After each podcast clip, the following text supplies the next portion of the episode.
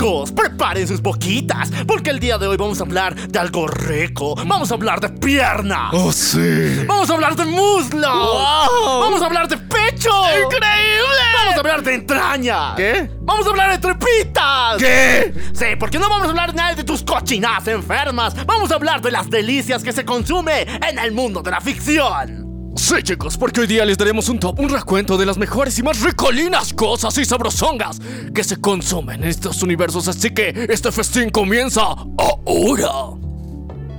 Bienvenidos a La venganza del troll. un espacio para los geeks, Para los frikis, para los otakus para los geeks y para todos aquellos que creen en la ciencia ficción.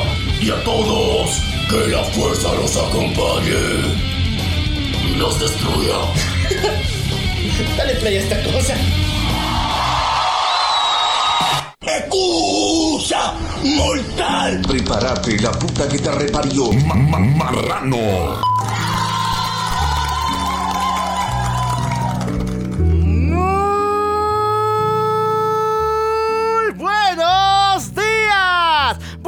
Tardes, buenas noches, buenos viajes trascendentales, buenas fumas poderosas, buenos tomos para ti, también para mí y buenas para todo el mundo. Yo soy la cual. Y yo soy Menia. Y esto es... La venganza del troll. ¿Cómo están, queridos chicos? Preparen sus estómagos y espero que estén vacíos porque los vamos a llenar, llenos de conocimiento. De conocimiento sabrosongo, de conocimiento ricolino, de conocimiento de esos que no se repiten muchas veces en la existencia humana, del conocimiento de cosas que te van a hacer antojar.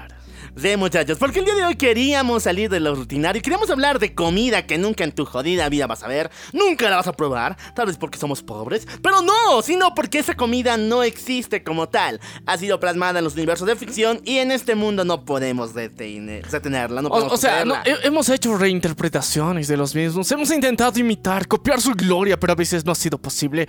Pero igual, queremos que estén ahí las referencias, chicos. Hoy día vamos a hablar de referencias puras.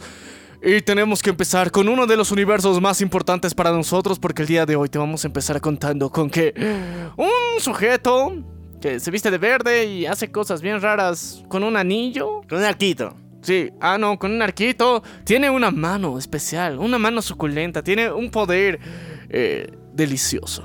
Bueno, chicos, esto es racista por muchas razones, pero bueno, así le gusta DC, así que de todas formas, ¿a quién viene? Como nuestra primera delicia del día de hoy, el chile con carne de Green Arrow. Oye, sí. ¿Por qué es tan especial, chicos? Bueno, muchachos, ustedes saben que Green Arrow en aquel momento eh, cayó en la pobreza extrema. Completamente. Y una vez que pasó en las calles de, de Ciudad Starling, ese tipo aprendió a cocinar el chile con carne. Ya que como ustedes saben es un estereotipo que los vagos que van a la ciudad se encienden un bote de basura, ahí están calentándose y haciendo su comidita. Y la comida más típica que se hacen son frijoles o chile que tienen en latitas y eso lo están preparando. Entonces Green Arrow, al aprender esta técnica milagrosa de los vagos maestros, después se la brinda en su propio restaurante cuando él llega a ser alcalde y después cuando pierde el alcalde, la alcaldía. Y no solamente eso, sino le invita uno de estas buenas probadas en una enorme olla a toda la Liga de la Justicia. ¿Y, y- y quién está más asombrado? Más maravillado es otro sujeto verde. Si hablamos de... Hal Jordan, nuestro querido Green Lantern. Eh. Es delicioso. Yo sé, pero es que yo te encuentro que era medio racista porque estaba el estereotipo de que solo la gente sureña, rubia y lo que llaman allá en Gringolandia como el white, white trash eh, sabe cocinar el chile con carne. No, la gente negra. No, el chile con carne es de la gente No. blanca. De la gente negra No. son el pollo, a la- el pollo cocido. El pollo frito, y sí, pero no, o sea, en, Gri- o- ya, a ver chicos, sé que nos escuchan en Gringolandia. Ustedes Hola. confirmen o nieguen esta teoría que tiene mi querido loco Alfa aquí. ¿Es racista o no es racista que nuestro querido eh, Green Arrow. Green Arrow cocine chile con carne? Cosas raras suceden en el multiverso de la ficción. Pero vamos no a pasar- tan rara como lo que pasó en Ciudad Gótica, chicos. Un día, el Joker tuvo una idea muy espeluznante. Este es uno de sus cómics legendarios y fue la única vez en la cual un civil de la nada pudo ganarle al Joker. ¿Cómo? A ver, te cuento la historia. Vamos con la historia de los peces del Joker. El Joker se le ocurrió una super idea. Si los peces tienen su cara así con una sonrisa súper diabólica, horripilante, Ciudad Gótica le va a pagar dinero porque están usando su imagen de copyright. ¿Qué? Si hace O sea, le, le quiso aplicar la Disney. Le quiso aplicar la Super Disney y el Joker lanza miles y miles de galones de su gas de la risa al, al lago, al lago de Ciudad Gótica donde la gente pesca. Y cuando sacan los peces, estos tienen una deformidad en el rostro, siempre están sonriendo de forma diabólica y macabra. El detalle es que una de estas personas, un pescador, hace con este tipo de peces, que es el único que había, un gran restaurante, donde solamente sirve comida de ese estilo. Y toda la gente que viene aquí, incluyendo al Joker incluso, se vuelve mucho, muy fanático de esta oportunidad. Sin embargo, que cuando el Joker quiso quitarle todo el dinero a este tipo, él lo amenazó y casi lo mata, ya que este pez había tenido igual una toxina especial que hace que las personas se paralicen. Y cuando justamente el Joker trató de amenazarlo, se quedó paralizado y este cuate aprovechó porque nunca había probado ese pez. Bro, cocinaste algo que nunca probaste. Sí. Y te volviste rico en el proceso. Sea, Qué loco. Co- que- Como tus peces, guasón.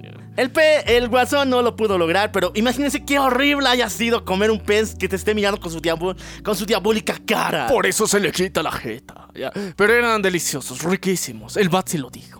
Guácala. Sigamos todavía. Yendo con Ciudad Gótica también. Toda la Liga de la Justicia tiene un lugar súper legendario. La Patty Burger. Es un restaurante de hamburguesas como tal que está ubicado en Ciudad Gótica que agarra la única temática de superhéroes. Nadie más se había atrevido porque nos, conta, nos cuentan en el universo DC que los restaurantes que hacen esta temática son inmense asaltados por los villanos, ya que consideran que es una burla ante ellos de que estén aprovechándose como héroes y como villanos de su imagen.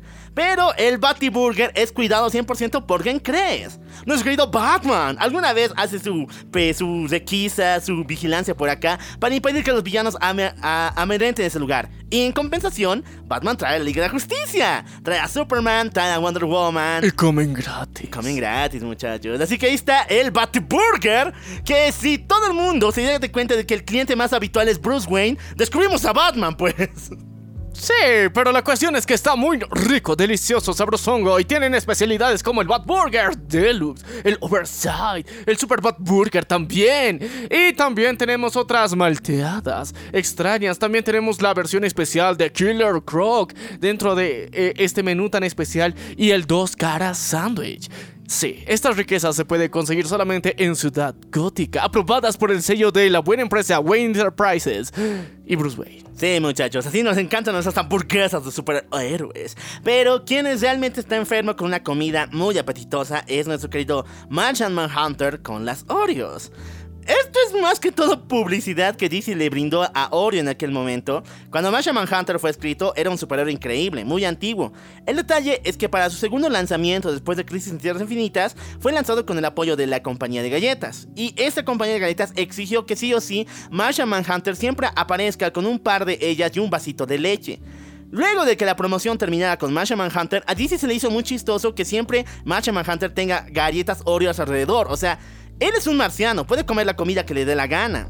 Pero nada de eso lo alimenta, no necesita comer.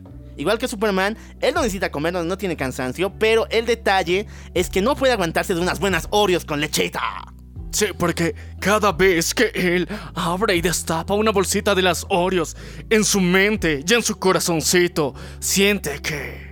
Bienvenidos al cielo, hijos de puta. Así que esto le agarra mucho más por chiste que otra cosa DC Comics, que si ha nacido con Oreos, que se quede viviendo con Oreos pues toda su vida. Sí, y es una bonita referencia, así que cada vez que ustedes quieran sentirse un poco espaciales, chicos, ya... Tráiganse unas buenas Oreos, una lechecita y... Y van a sentirse bien Martian Manhunters. Bien verdecitos. Sí. Sigamos todavía, vamos con The eh, Marvel Comics, porque aquí tenemos a nuestro querido equipo de Vengadores con el querido Shawarma. Esta rara combinación entre un taco árabe, yo la probé y no me sorprendió tampoco, hecha de ternera de paso. Es rico, sí, pero no es tampoco la octava maravilla. Lo único que sé es que se hizo muy popular cuando los Vengadores, al final de la escena postcrédito de Avengers, la película original, eh, salen ahí y están comiendo todo el grupo, como si fuera un día normal. Sí, o sea, eran tipo giros, ¿lo ve? Son giros, son giros. Son giros. Entonces, eh, es- o sea, en, lo personal me gustan, ya. Son muy apetecibles, pero eh, llegaron a la estratosfera de, de la fama gracias a esta increíble escena y yo creo que también muestra la sencillez de nuestros queridos héroes. Después de darse una gran potiza a Loki, después de encerrarlo, después de que haya todo un conflicto multiversal que ellos no sabían que estaba pasando en ese momento, se van tranquilitos a su restaurante más cercano. Lo raro es que en toda toma que se tiene de los Vengadores, eh, ya sea fuera de cámara o incluso en cámara, eh, estos tipos se la pasan comiendo bien tacos o shawarma o algo que tenga que ver con tortilla. Porque recordemos que igual en, las escenas de Endgame tuvimos el cumpleaños de, Ant-Man o el de Thor, una de dos, donde traíamos mariachis y estaban, estaban comiendo tacos. Y lo mismo siempre en set, estos cuates tienen algo con la comida mexicana. Y no me refiero a los Vengadores, sino me refiero al cast eh, que está de Robert Jr., de Chris Evans. Algo tienen estos tipos con la tortilla.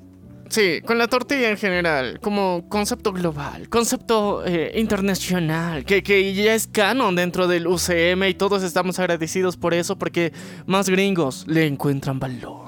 Sí, muchachones, pero ¿quién realmente tiene un problema con las enormes masas y las salchichas? Es nuestro querido Spider-Man. A ver, hay un sinónimo en la vida de los cómics, es Spider-Man Hot Dog. Toda la vida es así. Siempre que vas a ver a Spider comiendo, no es un cereal, no es un buen filete, no es comida sana, no es vegana, es Peter Parker en el traje de Spider-Man con un hot dog en la cara. Incluso, esto se vio en la película de Spider-Man 2 cuando Peter Parker ve corriendo un camión de bomberos y ya no se le ocurre más que agarrar su hot dog y metérselo en toda la jeta. Es, en pocas palabras, los de Marvel co- consideran que el hot dog es una comida completamente proletaria. No es para, ni es para personas muy ricas ni para personas muy pobres. Es la comida más típica que se come en Nueva York, aparte de la pizza. Entonces siempre han dado esta característica a Spider-Man en todos sus cómics. No, Cada eh. vez que lo veas, un hot dog. No, cada vez que él esté deprimido, come un hot dog. Bueno, pero hay una leyenda tras esto porque es la comida que él invita a aquellas personas que sufren. O sea, un niño que rescata. Es que no le queda más plata. No puede invitarles un helado, un filete, una buena comida, no, un hot dog. O sea, ni, ni a pizza le llega ya. Ni a pizza le llega. El tipo, eh, cuando murió eh, la antorcha humana y fue a nuestro querido Franklin Richard a decirle que su tío se ha muerto. eh, Bro, tu tío se ha muerto. eh, Te invito a un hot dog. ¿Quieres un hot dog? se lo trajo. Y, o sea, que Spider-Man te invita a tu hot dog. Ah, Ahí está. un, un- un perrito Un caliente. perrito caliente. Pa' vos, pa' ti, pa', pa' que seas feliz. Con esto se te quita la pena, carnal. Eh, yo creo que sí es terapéutico, pero o sea, ya, ya sabemos que en Gringolandia se lo han tomado muy a pecho a, a- a- a- nivel, de- a nivel de tener series, incluso que se dedican a mostrar gente con obesidad extrema. Pero sabemos que sí, la comida cura el alma. Y, y que también la mejor forma de llegar a un hombre o a una mujer es por el estómago. Bueno, ya saben, la mejor forma de llegar a Peter Parker es Sí. a través de hot dogs. Ah, y, y- y feromonas arácnidas. Ah, bueno, eso es otro tema. Escuchen el Spider-Verse que estamos contando ese capítulo hace tiempo. Ahora sí, pasemos a otro. Porque, a ver, esto me revela un poco el estómago, pero... O sea, es rico. Muy rica la comida, pero saben lo que hace. Saben, no mientan. Es Hulk y su problema con los frijoles. Ah. Muchachos, Hulk es un maldito monstruo que ha comido personas, ha comido aliens, ha comido todo lo que se pone encima, pero tiene un problemita con los frijoles. Cada Le, vez le encantan. Le, fascina. le fascinan los frijoles, muchachos. Ya- Le, encanta la chimichanga. En los años de la época de plata, Hulk solamente comía frijoles. No se había explorado ese lado salvaje así perpetuamente. Hulk rompía, golpeaba, pateaba y no estaba comer. Pero el detalle es que cuando Hulk eh, se trataron de hacer historias tan oscuras de Hulk y querían volverlo un poquito más chistoso, un poquito más normie, pues obviamente la única comida que puede comer ese tipo es ve- algo verde, algo medio moradito. Entonces, frijol, nada más se me ocurre. Pero ya saben, chicos, cada vez que Hulk está comiendo muchos frijoles y no solamente tienen que dejar la ventana de su cuarto abierta todas las noches o dormir en la intemperie directamente, sino algo en sus pantalones le llama hacia otro lugar, hacia el trono blanco todo el tiempo. Entonces, él en su mente, después de haber comido y disfrutado su maravillosa comidita, en su cabeza solamente repite esta frase. ¿Por qué me persigue la desgracia? Bueno, ya saben por qué en los cómics Hulk no vive con los Vengadores en su mansión. No vive ahí porque no le dejan. Pero- No, porque todo el tiempo atasca el baño. No, ataca atasca el baño, pero en otras series como Avengers, los héroes más poderosos del planeta, o incluso Ultimate Avengers, vive ahí, así que debe ser un infierno vivir con Hulk, con un maldito sujeto que solo ama los frijoles. Sí, pero ah, sabemos que ha, que ha digievolucionado. Ahora también los taquitos. Al taquitos. Sigamos todavía. El hombre de América, el número one, nuestro querido Capitán América, es el amo de la barbacoa. Este cuate unos churrascos que no te lo imaginas, man. Los hace delis, deliciosos, sabrosongos, o sea, con todo el merequetengue que necesita, o sea, porque eh, él en particular, o sea, es un parrillero profesional, bien gringolandés, así. Cada, cada vez que encuentras ahí a, los soldados ahí queriendo, preparándose para el campo de batalla, ahí ves al Capitán América en lejos preparándoles para su regreso, o tal vez no regresen y se lo coma él todo. Sí, él está preparando el churrasco. Eh, muchachos, ya sé que es muy, muy, muy, muy estereotipo ver al padre de familia con su mandil que dice ves al cocinero con su gorrito raro, cocinando en la parrilla con la cerca blanca, con los perros. Pero es el Capitán América, ¿qué más querían? Además, incluso tiene una buena leyenda que la dio en el peor momento, me acuerdo. Eran los días de ultimátum, o sea, toda Nueva York había sido inundada por desastres naturales por culpa de Magneto con el martillo de Thor. Y este cuate se pone a contar de que en el campo de batalla igual tenía hambre, como toda la gente de Nueva York. Pero un día encontraron una vaca y la hornearon completa, la pusieron en el asador, hicieron el churrasco de la vida, gozamos como reyes. Y yo imagino a la gente que escucha eso con la lengua babeando ahí. Güey, ya cállate, tengo hambre. Cap, ¿qué pasa contigo? Sé que ya no tienes hambre, pero aún así, por tus santos huevos, ¿por qué nos haces esto? Ya. Y sí. Bueno, muchachos, si vienen de Argentina, llamen al Capitán América y se dan unos churrascos de la alta. Ah, sí, también. Eh, Así que eh, nuestro querido Capitán América tiene los mejores, las mejores barbacoas, churrascos así. Eh, eh, él sabe está el tipo argentino para prepararla ahí, o sea, no, no, no saben, o sea, las morcillas que prepara, uff, no, o sea, calidad, nivel, o sea, le falta un Fernet más y listo, ya lo declaran argentino. Sí, Capitán mucha- Argentina, ahí tiene, en su cabeza tiene la de Argentina. Bueno, sigamos todavía. Esto solamente sale en el UCM. Mm, En los cómics no han mencionado nada, espero que no me parece raro, nada raro que después se haga. Ah, se menciona que hay unos helados de los Vengadores. Eso se menciona en Infinity War, con el Iron Mango y la explosión de Hulk menta. Son los, son los dos sabores que se han mencionado y muchas tiendas han explotado con ese tema. Una vez que se fueron mencionadas en Infinity War, todo el mundo ya estaba haciendo helados de los Vengadores. Y yo siempre me he puesto a pensar, ¿y a qué rayos sabe el Iron Mango? A mango. Pero Doctor Strange dice que es un poco seco, o sea, un helado que es seco. ¿Por qué? Porque está congelado. Pero mientras tanto, eh, eh, eh, Explosión de Hulk de. Eh, eh, es chocolatoso, o sea, ahí se aplica la de Osaki-chan, chocomento. sí, El chocomento, Qué, viejo. qué- qué ricolino, y, y más una explosión de sabor versión Hulk. Sí, muchachos, está súper, súper divino. Ahora sí nos pasamos al mundo del anime. Porque en los cómics no han explotado tanto el tema de la comida. Hay legendarias recetas, lo he dicho, pero en el anime se han pasado. O sea, anime tiene su comida representativa. Y hoy día lo vamos a ver. Y el chocomento más faltaba, maldita sea. El chocomento. Ya, acuérdense de Usaki, mención especial. Ya. Ahora sí, este tema es medio largo porque no sé de dónde vino la idea. Yo me acuerdo que es de los picapiedra esta mamada. O sea, yo lo he visto en los picapiedra. Es una especie de rollo de carne que está en medio de un hueso gigante y tú lo puedes llevar a cualquier lado. Es como una especie de paleta de carne. Pero los que no han explotado muy, muy- miles de veces es Dragon Ball y One Piece. Principalmente One Piece. En One Piece carnean cualquier clase de animal, los monstruos marinos, dinosaurios, eh, dragones, fantasmas, si me acuerdo una vez. Han carneado un fantasma, un fantasma. Y la carne que sale de ahí es esta, es ese rollo de carne raro. Ya chicos, nosotros que no somos expertos carniceros, ni chefs, ni nada por el estilo, desconocemos porque la verdad, o sea, la, pinche verdad es esta y la triste verdad es esta. No sabemos de qué puta parte de un animal sale tremendo rollazo de carne. Entonces, o sea, muchas veces podemos especular que es la pierna, o sea, que, que- que tal vez eh, alguna parte de ahí se encuentra en particular este trozote gigante de hueso con una carne inmensa y magra dentro al medio que puedes comerla así a mordiscos gigantes que solamente nuestros queridos eh, amigos de One Piece han logrado hacerlo. Pero ustedes chicos, digan, ustedes, ustedes que, que le saben a la carnita, o sea, ustedes que, que, que, han hecho miles de barbacoas y que se les saben y han carneado reses enteras, ¿de qué parte creen que sea e- este particular pedazote de carne? Porque está difícil, ¿no?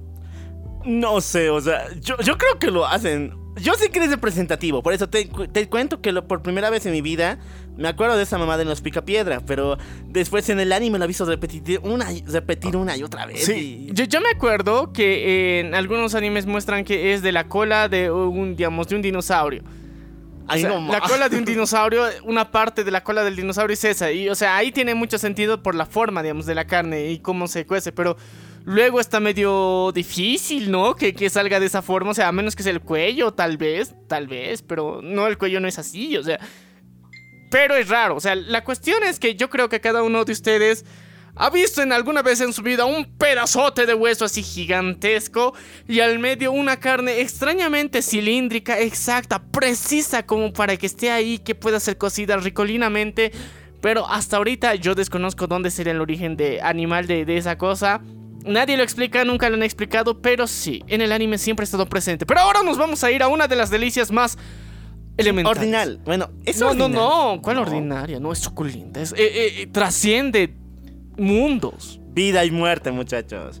Hablamos de la manzana de Ryuk. Según Ryuk, los shinigamis adoran las manzanas. En su mundo las manzanas son podridas, son completamente como una especie de pimiento No. amarillo chiquito. No, saben a ceniza. Saben a ceniza, saben a.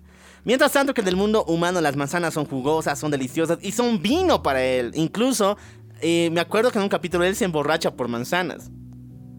Comiendo solo manzanas, agarra ese estilo como de... O sea, si hay vinagre de manzana, obviamente te lo puedes fermentar. Hay sidra de manzana también. Entonces, o sea, la, la manzana es infinita en, en las posibilidades que se pueden hacer.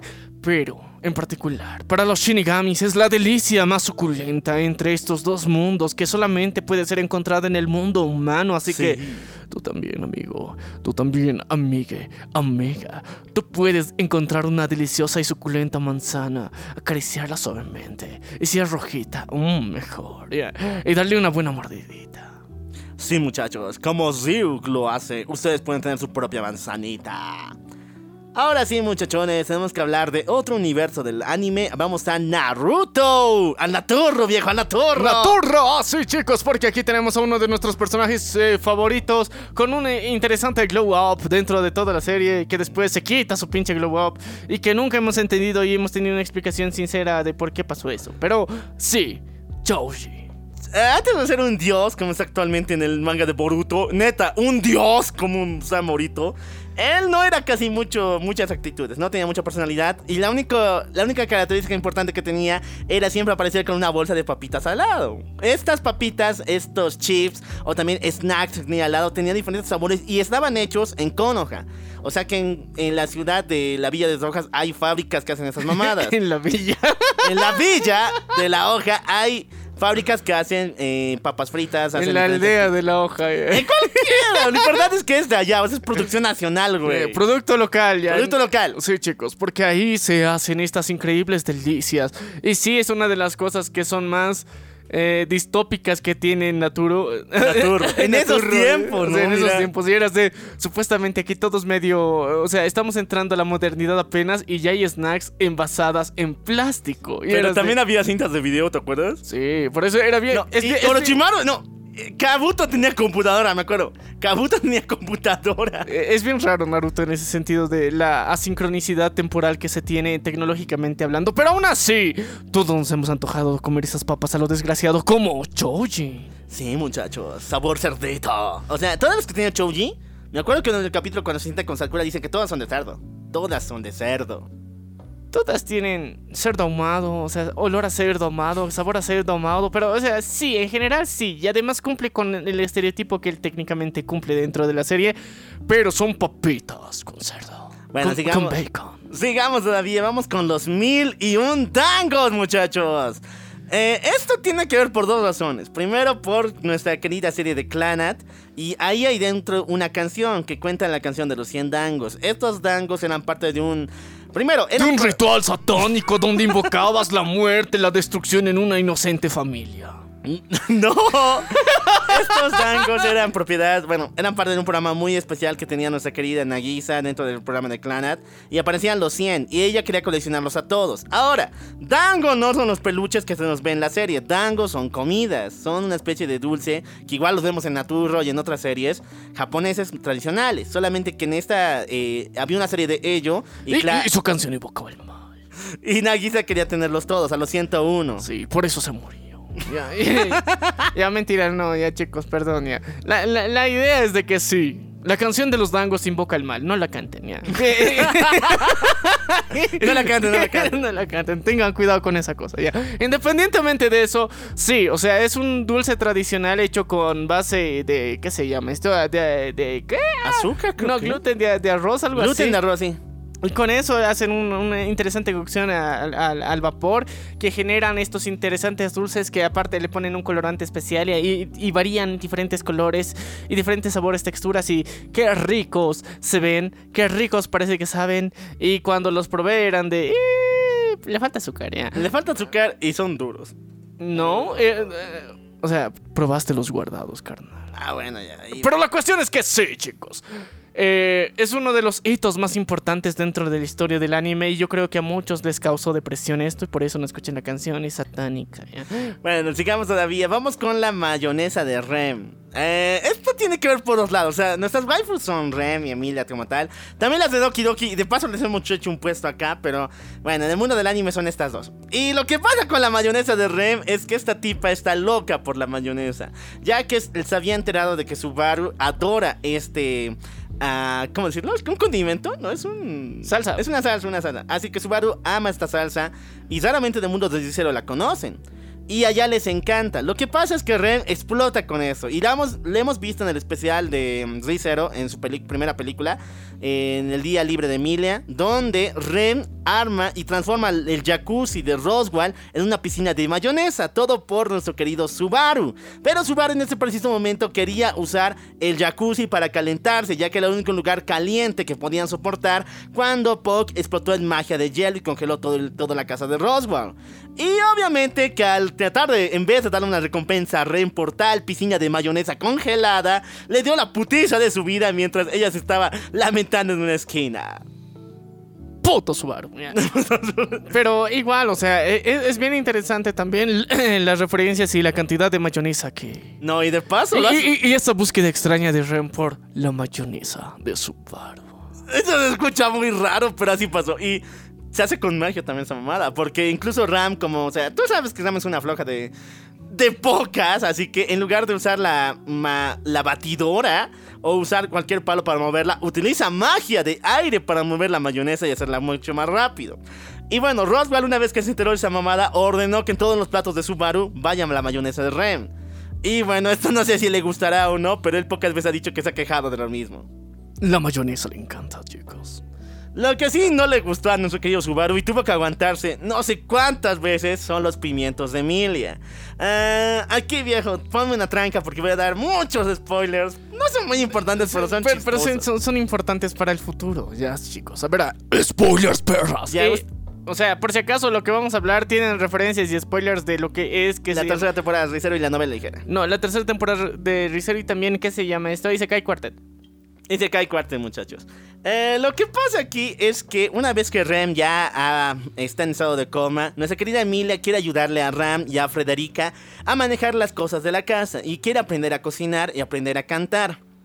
Lo de cantar es simplemente porque escucha a Subaru cantar en la ducha y ella lo hace muy bien. Entonces ella también quiere imitarlo. Y también Beatriz trata de hacerlo. Beatriz y Emilia toman clases tanto de cocina como de canto. El detalle es cuando le dan el primer plato de su producción a Subaru, que es el pimien una un guiso de pimientos verdes que le encanta a Subaru. Este está horriblemente asqueroso. Emilia, por más que se esfuerce una y otra vez, no puede cocinar bien. Ya que ella eh, tiene un, un gran problema con el sabor. Para ella es delicioso, pero para todo el mundo no. Sin embargo, Subaru, él, como es el juzgano de esa, de esa chica, decide sacrificarse a sí mismo, comer esa cosa y decir, Yomi, Yomi, estaba delicioso. E incluso les incentiva, les quiere ayudar a cocinar, pero no logran nada. Y en las clases de canto, eh, con Subaru, él les pone un balde en la cabeza para que nadie les escuche, ya que ellas igual cantan horrible. Y, y- y lo que siempre, siempre, siempre le podemos decir a nuestro querido Subaru es... ¡Vivan las mentiras! ¡Viva las mentiras, viejo! Porque, bueno, este, este carnal, si, si bien está haciendo lo mejor por su waifu, o sea, hay personas que no tienen el don, no, no- no tienen la mano. Sí, muchachos, así que bueno, Subaru se va a morir, se muere de cualquier forma, así que no le afecta mucho. O, o sea, sí, o sea, una indigestión más, una indigestión menos, igual puede resucitar, ¿no? Sí, es por las waifus, viejo. Es por, por Emilia y por Beatriz. Sí. Sigamos todavía. En el mundo de Konosuba hay una lluvia extraña. Una lluvia que sobrepasa a todas las demás. En una lluvia donde no llueve agua, llueven lechugas vivientes. ¿No son repollos? Repollos vivientes. Sí, chicos, porque llega el granizo repollero, porque el repollo está aquí una y otra vez y, y gotea mucho. Sí, muchachos. Destruye casas. Destruye casas y estos repollos están vivos, vuelan por todas partes, atacan a los aventureros y lo único que pueden hacer ellos es capturarlos y después venderlos ya que tienen un gran precio. Pero capturarlos también es todo un problema, así que todos los aventureros se unen en una especie de barricada para defender la ciudad de los aventureros y impedir que los repollos destruyan todo a su paso. Es chistoso pelear con repollos y peor que Kazuma, uno de, el prota de esta serie, pierda contra ellos y casi lo maten. Es muy gracioso. Sí, chicos. El repollo en Konosuba es muy, es muy común. Así que, y es uno de los momentos más chistosos también de toda la serie. Sí, o sea, de pollo, de pollo. Seguimos todavía, muchachos. Vamos con la cola de nuestra querida Toru en Maid Dragon. Sé que a ustedes les gusta esta serie, Dragonas lesbianas por siempre. Pero hay algo que no me, no me gusta a mí, es la cola que prepara ella, ya. Según los dragones, eh, hay un ritual medio sexual. Sexual. Sexual eh, que se basa en que el macho tiene que comer la cola de la hembra, ya que de esta forma está declarando de que eh, su propiedad. su propiedad Rico. a esta hembra como tal y para empezar a, ya saben, hacer cochinadas de dragones. Pero fuera de eso, en el mundo, cuando Toru llega a este mundo, eh, quiere que nuestra querida... Ay, ¿cómo se llama esta tipa? Oh, sí. Kobayashi, Kobayashi. Kobayashi se coma su cola. Pero no en el ritual normal de, bueno, morderle la cola a tu dragón y simplemente irte, sino ella misma se lo corta. Se la corta y como es una dragona le vuelve a crecer por si acaso. Y se la, se la prepara eh, con tostada, hervida. Y después se le ven los nervios ahí, es asqueroso, con, no, no tiene ni idea. Y el huesito al medio. Sí, guácalo. No, bro, carne de dragón. De dragona. Mm. Ya, o sea, es, es raro porque lo raro ahí es que si es que ella está viva a su lado, presentándole su propia cola, ¿ya? No sería raro si es que hubiera ido a una hazaña a matar un dragón, le hubiera cortado la cola y le hubiera traído para cocinarla. Ahí no le verías nada de raro. Pero Sí. lo raro es que ella está a tu lado y ha preparado su propia cola. Sí, en- por eso, por el fin- simbolismo que te he dicho de esa mamada que los dragones se muerden la cola. Y, y por eso está raro. Así que eh, era mejor que le dé una mordidita. ¡Ah! En su colita. La mordidita. Muchachos, pero lo que sí está enfermo es lo que le hicieron a Magikarp. Pokémon es una serie que rara vez ha demostrado que los Pokémon se comen. Muchas veces, o sea, en la primera temporada lo hemos visto un chingo de veces, pero el más mórbido ha sido pensar que se iban a comer a Magikarp. Y de tal manera en un plato tipo sushi con la cara ahí bien cortada. No se, se pasaron de lanza. La primera temporada es súper random de Pokémon. Y eso es decirlo mucho porque esta mamada es completamente episódica, no tiene sentido de un lugar a otro. Pero la primera temporada sobrepasa cualquier cosa. ¿Se imaginan comerse Pokémon? ¿Se imaginan que hay peces normales que ellos comen? Incluso que hay otros animales que cazan para comer junto con los Pokémon. Así que eh, de esta temporada no hay mucho que rescatar, solamente sus fantasías raras comiéndose Pokémon. Eh, sí, o sea, es, es bien rara, digamos, su, su expectativa de que a esas grandes mascotas que les ayudan todos los días se las comen. Bueno, sigamos todavía porque no se salva Digimon, viejo. O sea, no se salva rival en todo esto. Ya les había contado antes esta mamada, no me acuerdo cómo, creo que eran las bebidas mágicas más, no sé qué. Lo importante es que en Digimon 3 conocemos que las bebidas alcohólicas espirituosas, para que sean más diabólicas, para que surcan un efecto así de splash en un shot que te caigas, le ponen datos virtuales. Sí, chicos, tres teras así para que estés bien borracho, así para que se te revierta toda la memoria rama ahí, para que te vuelvas loquito, loquito, loquito, así. Por eso te ponen datos. Sí, muchachos. Orochimaru es un maldito dios del Digimundo, es uno de los devas. Y este cuate exige a una aldea de Coromons que le den un trago cada día, un trago gigantesco del mejor sake. Y nuestra querida Yuri, que es una que sirve esto, bueno, porque su papá es eh, cantinero, ella sabe prepararlo como tal, decide ponerle unos datos virtuales. En el mundo de Digimon 3, los datos son una especie de bolita de información que hace que las cosas sepan mucho más rico. Mm, datos, mm, inteligencia, mm, datos, 1-0, mm, Wikileaks. Ya. La cuestión es que como tienes los secretos ahí de los mejores hackers, de, de las frutas, porque ellos lo hicieron ahí creando esa bolita especial donde está llena de datos sabrosongos, ricolinos y deliciosos. Entonces se los preparan el cóctel más suculento. Así que muchachos, ya saben, métale su celular a su vino, metan celular a cerveza que les va a gustar. Sí. Eh, sobre todo si son robots. Sigamos todavía, las salchichas en forma de Octillery. Eh, no encontré una imagen de Pokémon, pero me acuerdo que sale ahí. En Pokémon vemos una imagen un poco rara, ya que cuando Harley, eh, que aparece en Pokémon Advance, se imagina que conocía a May cuando eran niños, justamente ella había traído un pequeño postre extraño, que eran tres salchichas en forma de Octillery. Y yo me pregunto, ¿de dónde vienen las salchichas? Si en este mundo ya no se tenían que comer Pokémon. ¿Y por qué tiene forma de Octillery? ¿Cuál Octillery? Mm, raro. Pulpo, ya. Bueno, es un pulpo, sí. Ya. Entonces sí, muchachos, todavía se sigue comiendo Pokémon en Pokémon. La desgracia no ha terminado.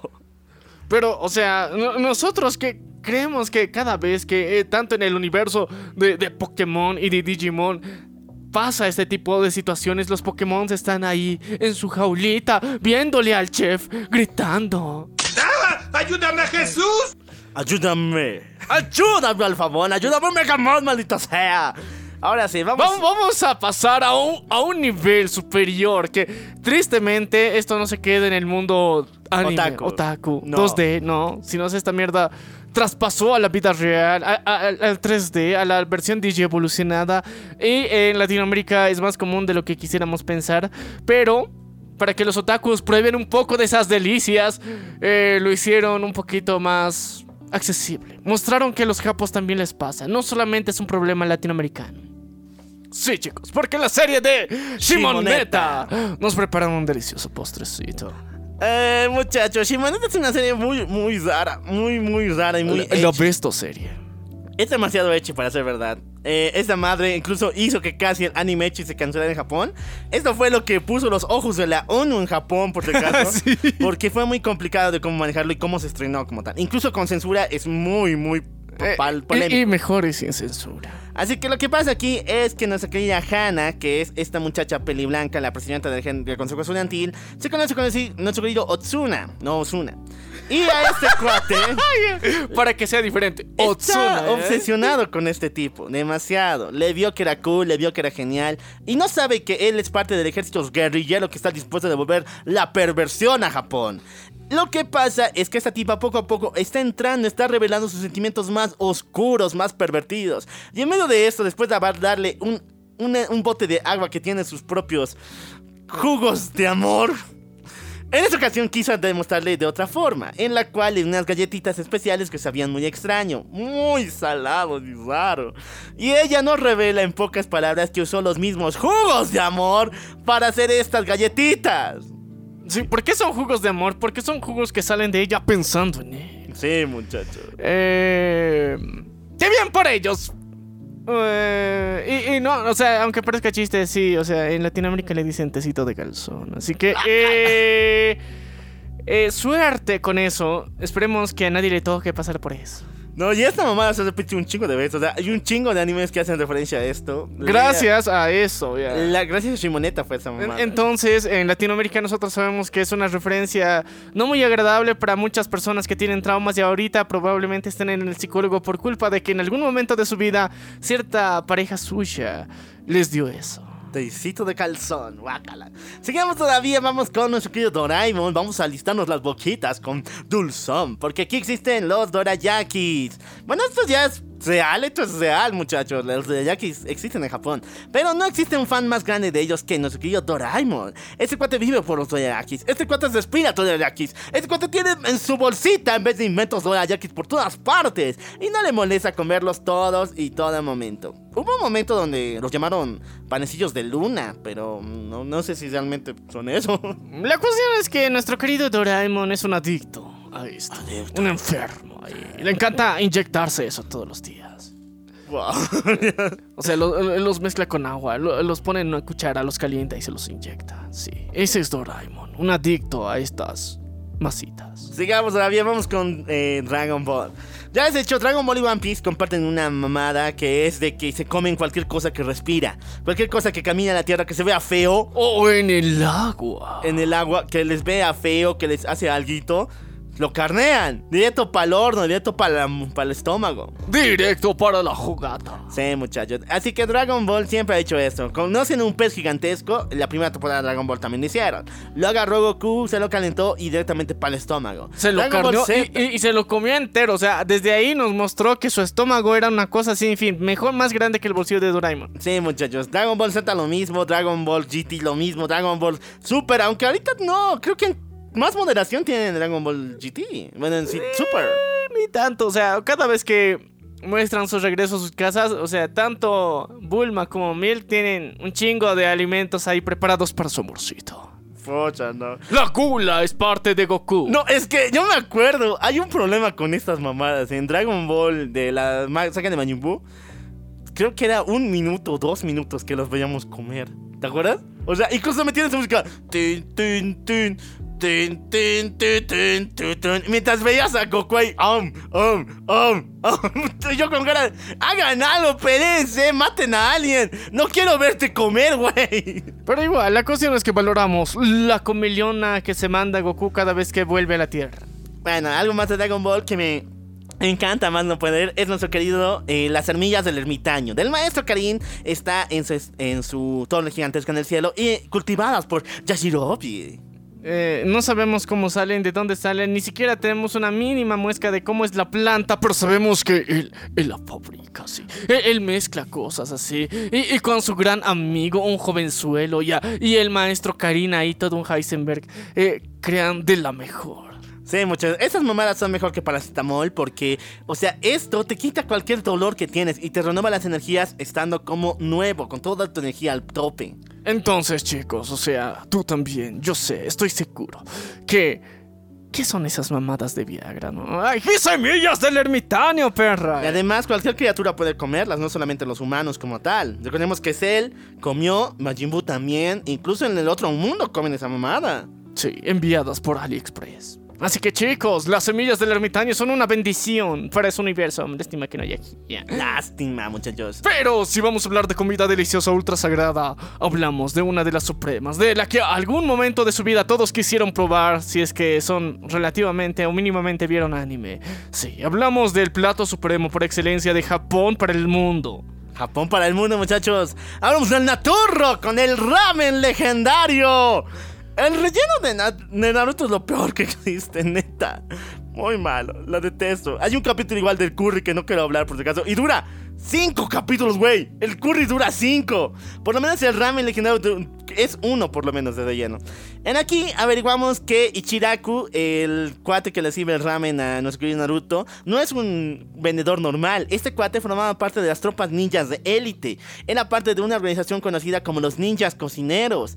Estos cuates creaban ramen tan y tan potente que hacía que los ninjas que las comieran renovaran fuerzas, se alimentaran al tope, pero que no engordaran. Y este es el ramen supremo que preparaba para esas tropas. Lamentablemente actualmente muchos otros ninjas eh, cocineros quieren la receta de Ichiraku para que vuelva a repetir eso y dárselo al mejor postor. Así que Naruto junto con sus amigos son secuestrados para salvar a la hija de Ichiraku y para hacerlo tienen que preparar el ramen supremo con técnicas ninja. Obviamente Naruto está moviendo la masa con el Rasengan. Sakura está moviendo esos fideos gigantescos con su Con lo más inútil que es.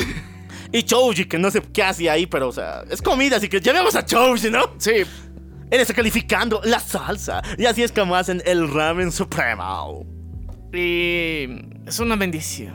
Es una bendición. Es un ramen súper rico, te llena al tope, pero no, no engorda. O sea, ahí está el detalle. Ahí está el detalle. Y aparte tiene Naruto también ahí. Así que, por dos. Qué rico. Y eh, para las personas que no lo han probado, pruébenlo bajo su riesgo. O sea, hay gente que lo ama, lo adora, más no poder. Y mucha gente que dice, no mames, o sea, Maruchan con cerdo. prefiero, prefiero Maruchan que, que el ramen original. O sea, hay para gustos y colores, pero por lo menos pruébenlo alguna vez en su vida.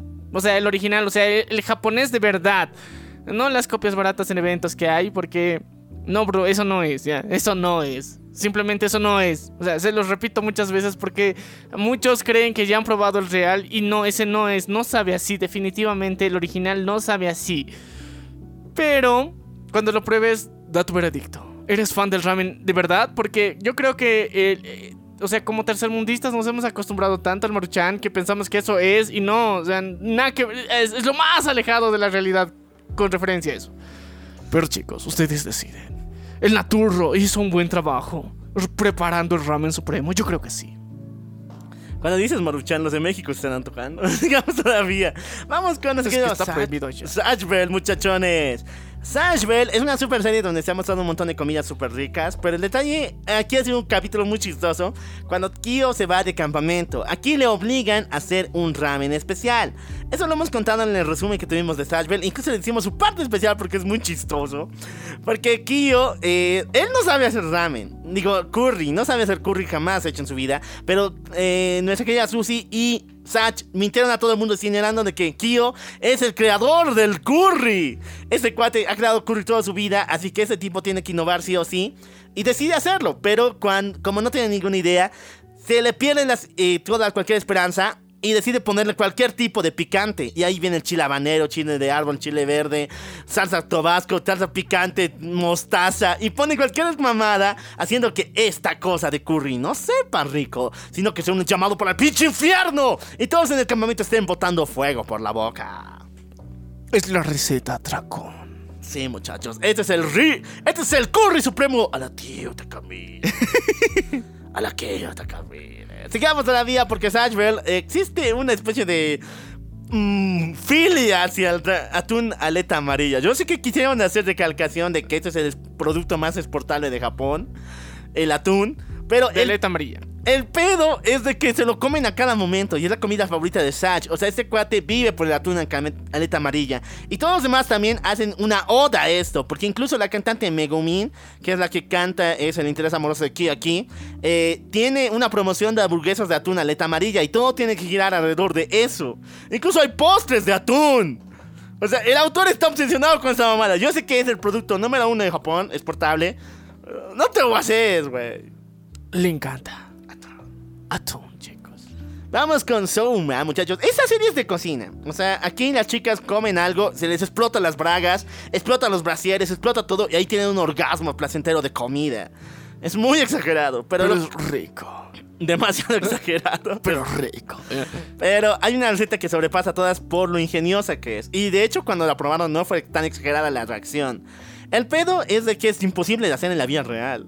Este güey unió huevo, que es el producto que él adora. O sea, toda Es- la comida de este güey de Soma se basa en huevo. Tiene que tener huevo, porque él tiene muchos huevos. Sí, hay que echarle huevos, muchachos.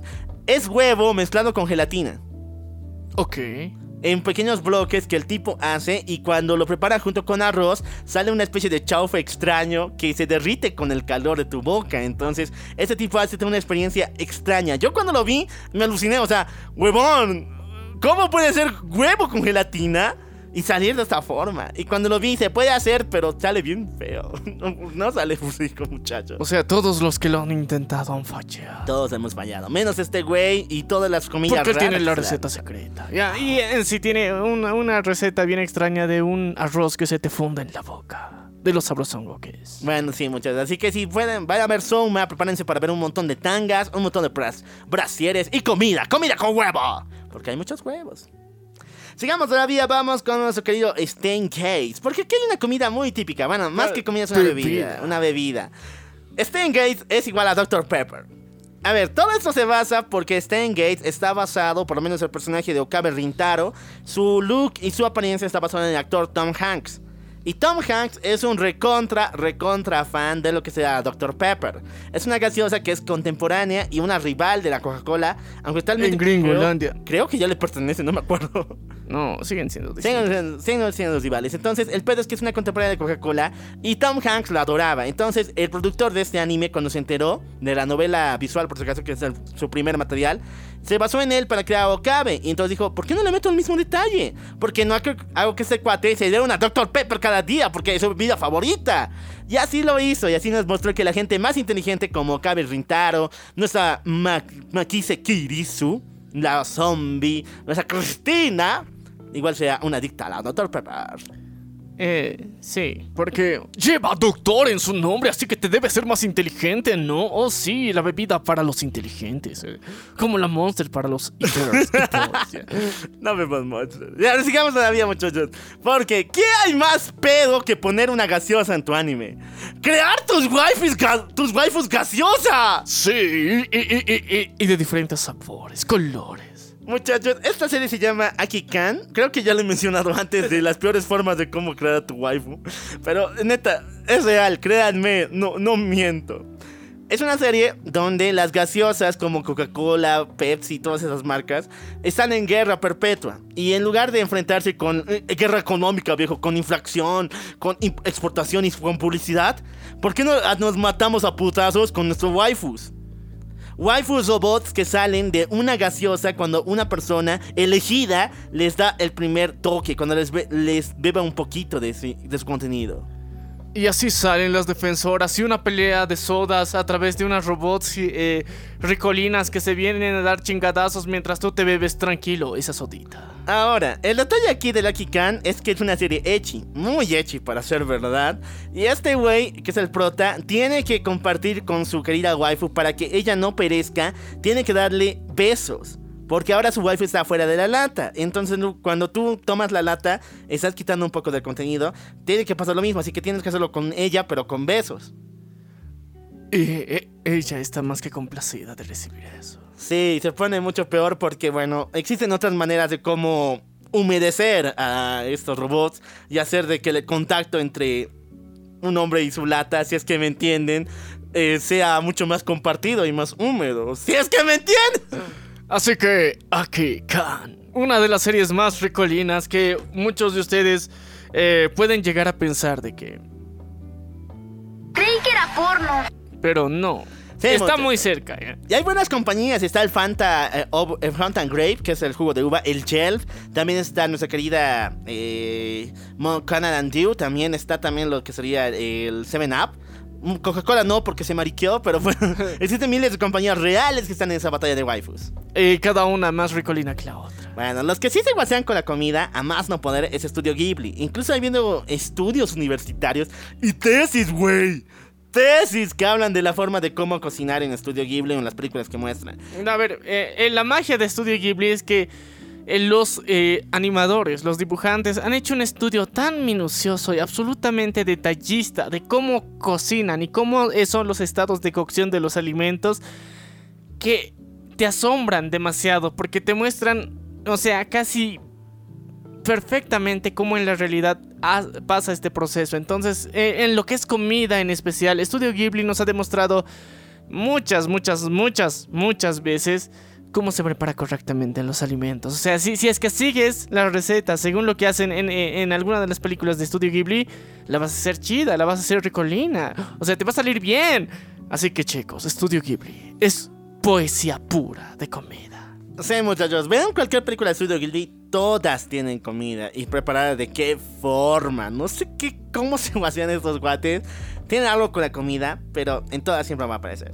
Seguimos todavía, vamos con Shingeki, Shingeki God, como le dicen. Este año viene su última temporada. Hoy nosotros ya te hemos contado toda la historia completita. Así que si quieres conocerla y decepcionarte mucho, escúchala, ya te la contamos. No, es Shingeki God, viejo, no, no va a decepcionar. Sí, claro, ya. Sigamos, en este existe lo que sería la chica patata. Y obviamente el, el producto que viene acá es la super patata que ella come. Sí, porque todos queremos probarla. Probarla. A la patata. Sí, sí, sí. sí. Qué, qué rica, qué deliciosa. Ya, hay que aclarar muchos temas acá. Ya se ha revelado en el anime, así que no creo que sea spoiler. Aunque a muchos no le tomó importancia, así que dilo.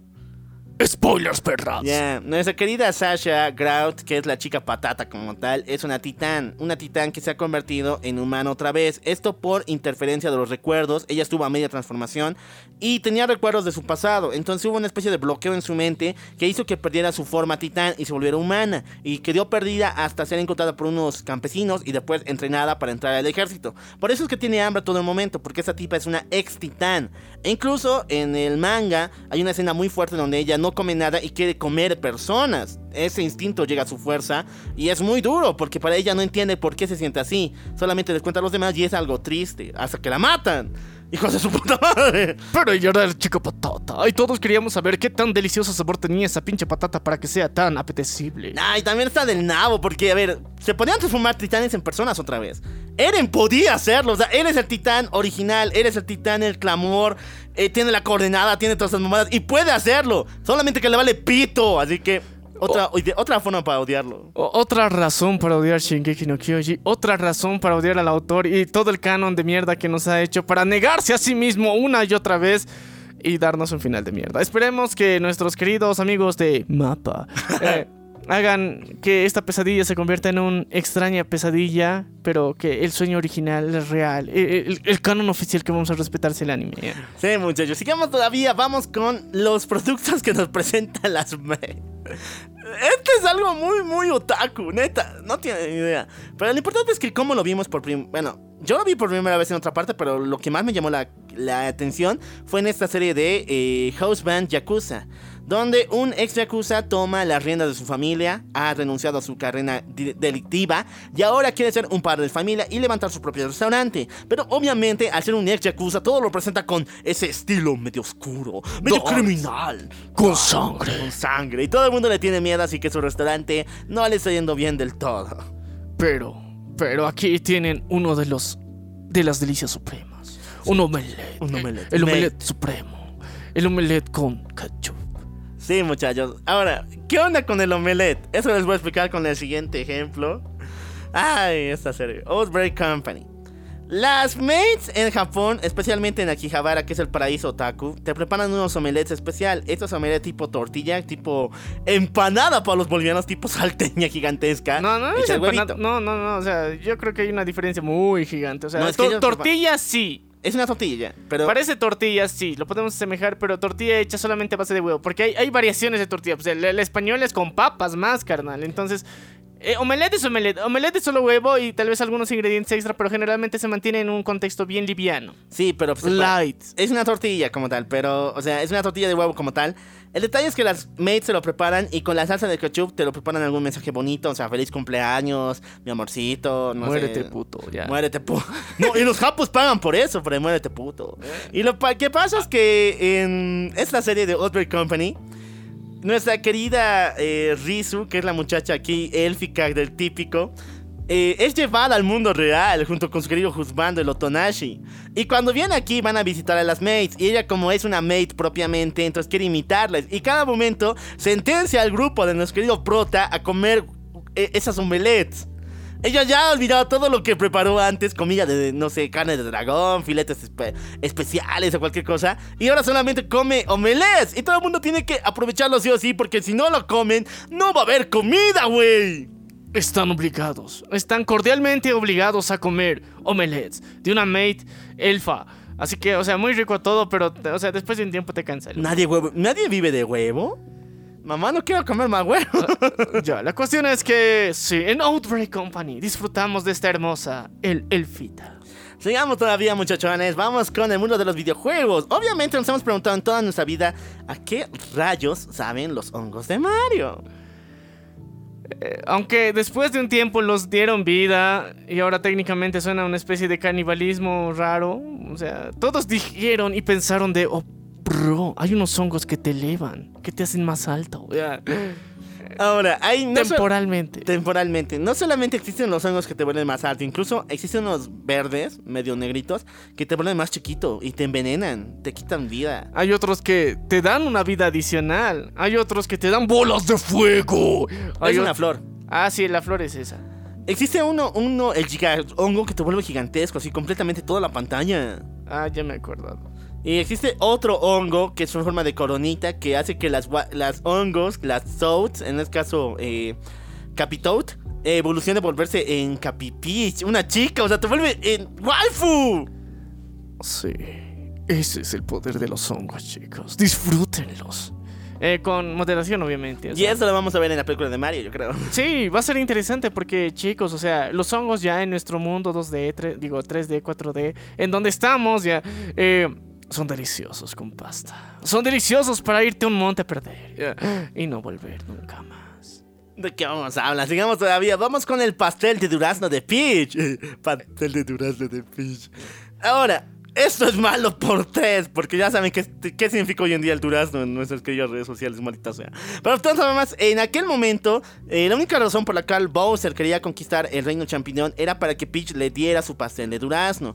Porque. y no piensen en lo de Twitter, no piensen ahorita en lo que significa el durazno. No piensen en el durazno actualmente, piensen en el durazno como una fruta. Entonces, eh, solamente quería por el durazno. Mm, Quería su pastel de durazno. Y eh, Peach es la máxima que lo hace. Nadie puede hacer su pastel como ella. Y cuando Mario gana en todas las competencias, principalmente Mario 64, le da un pastel solamente para él. Así que no hay mayor recompensa que el pastel de Peach. Sí, chicos. El pastel de Peach, el pastel de durazno. Suculento y delicioso solo para Mario. ¡Ah, cámbiale! Vamos con el Chili Hot Dog de nuestro querido Chili Dog de Sonic.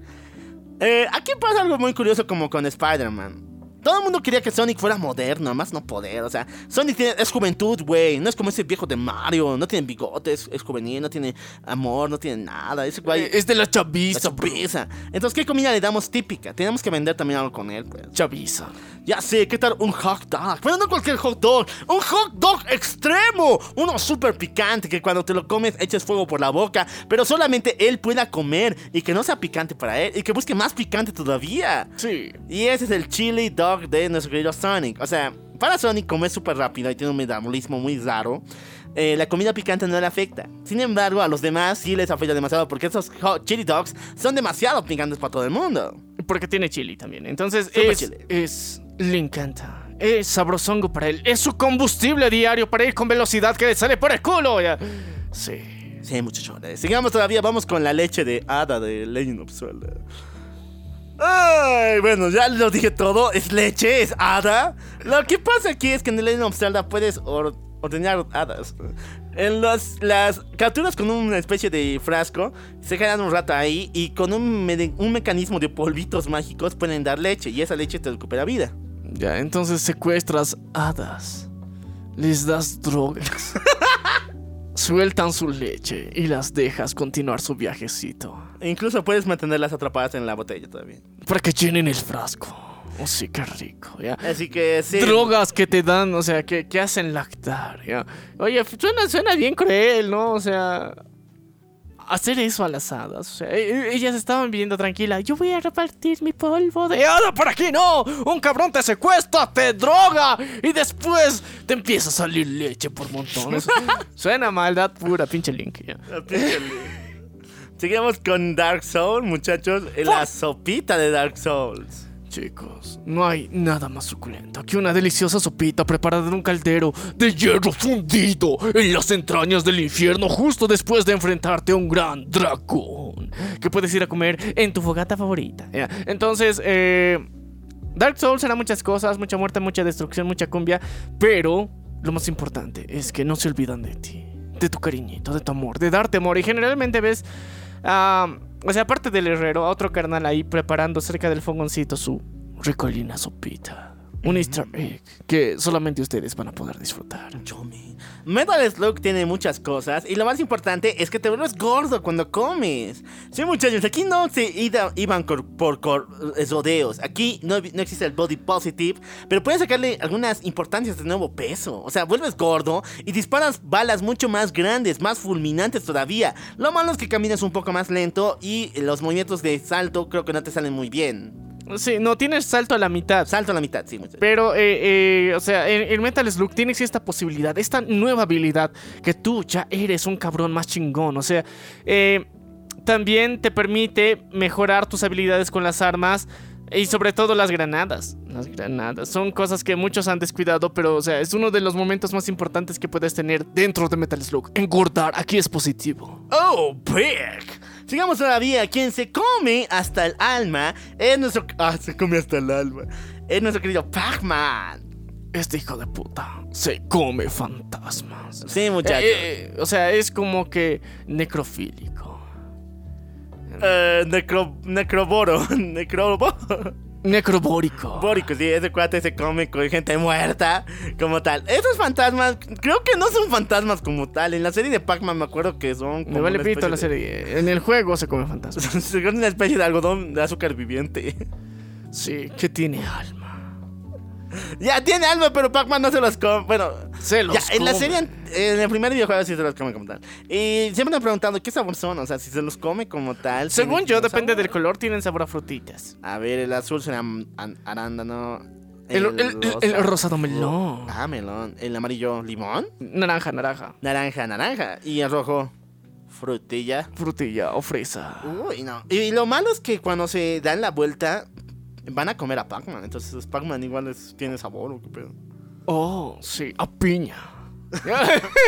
Ok, preparados chicos. Ahora sí, no solamente alisten la boquita, sino bajen sus manos hacia el sur, pónganse la mano en el cinturón y acompáñenme a decir ¡Qué rico! Porque vamos a hablar de quién?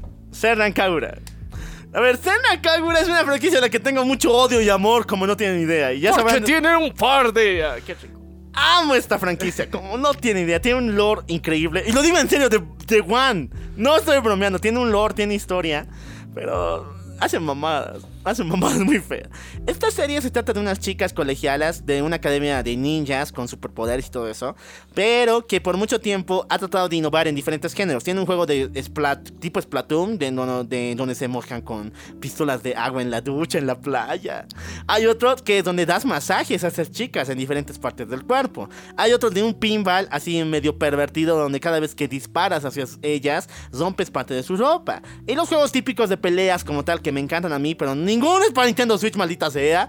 Y ahora sí, llegó el momento del Bon Appetit. Soy la Kagura Bon Appetit, donde estas chicas preparan la comida, tienen concursos de comida, al mero estilo de Dragon Ball, al mero estilo de, eh, de One Piece. Pero el detalle es lo siguiente: cuando pierden la ropa de estas muchachas y los finos delantales que tienen, que solamente ellas cocinan con delantal y bikini, se rompe cuando pierden.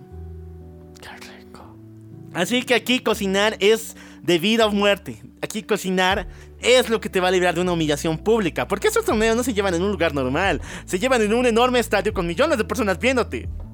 Este juego está ricolino. ¡Sabrosongo! ¿Quieres, ¿Quieres conocer más? Te repetimos el nombre para que lo busques. Senran Kagura, Bon Appetit, pero solamente para PlayStation 5. Así que disfrútalo en 4K, perra. Bueno, ahora sí vamos al mundo de los... Bueno, seguimos en el mundo de los videojuegos, muchachos. Vamos con nuestro querido CJ, Carl Johnson y el Pizza Time. Porque chicos, no hay nada más delicioso y sabroso en San Andreas que probar un delicioso, sabroso, grasoso pedazo de pizza que puedes comértelo y te da vida, y te da salud, y te hace huir de la policía más fácilmente, te hace recuperar las balas perdidas por enfrentarte a los vallas, sí.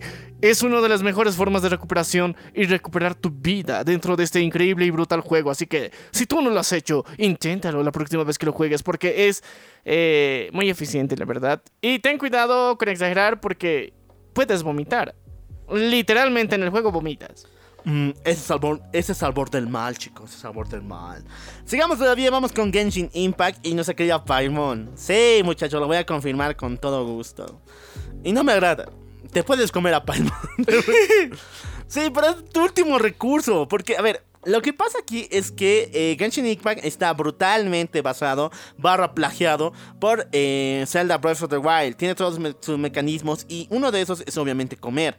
Y en medio de la comida, tu comida de emergencia, en el peor caso cuando no reúnes nada, es la pequeña Paimon. A la cual a cada momento le estamos amenazando con meterla al caldero, a ponerla con cebolla, tostarla con aceites, con salsita. Y ella obviamente que no quiere eso y nos va a hacer caso en lo que nosotros queramos. Así que muchachos, si es que tu hada molesta, no te tira bola, amenázala con llevarla al carnicero. ¿Cuál el carnicero? Vos misma puedes trocearla en pedacitos y comértela sabrosongamente. Sí. Mm, No de la forma que ustedes... Comértela, comértela, porque Sí. ella es chiquita. A mordiscos, pero uno que nos trajo pesadillas, muerte y destrucción. y sabor. y sabor. Rico. es Fastbird Pizza de nuestro querido Freddy. Sí, muchachos, si no se acuerdan, fuera del hombre pórpora, fuera de esas mamadas de si están en el infierno, si, no es el infierno, dónde es el infierno y a qué hora viene el infierno. No, güey. Eh, Freddy era una cadena, una cadena de pizzas, una pizzería como tal. Freddy's. Y donde este cuate era la imagen promocional. Así que alguna vez me he preguntado, ¿y las pizzas? Oye, ¿qué tal sabían las pizzas de Freddy's? ¿Por qué era tan, tan, tan, tan exitosa y tanta gente venía a comer tantas pizzas? O sea, Aquí el detalle más importante de toda la franquicia de Five Nights at Freddy's es la pizza. Sí, muchachos, todo lo demás son mamadas. Todo lo demás son mamadas, e incluso esas mamadas nosotros ya te contamos en un episodio brutal donde te contamos toda la historia de Five Nights at Freddy's. Sí, muchachones. Ahora sí, lo que no puede faltar en esto. Ya les dije que nuestras waifus son las de Z0 y las de Doki Doki Literature Club. Y obviamente, al hablar de este juegazo, tenemos que hablar de los cupcakes de Natsuki, güey. O sea, nadie hace cupcakes como esta tipa. Los hace en forma de Y los hace con todo su amor. O sea, según ella, es única habilidad especial que ella posee. No existe más.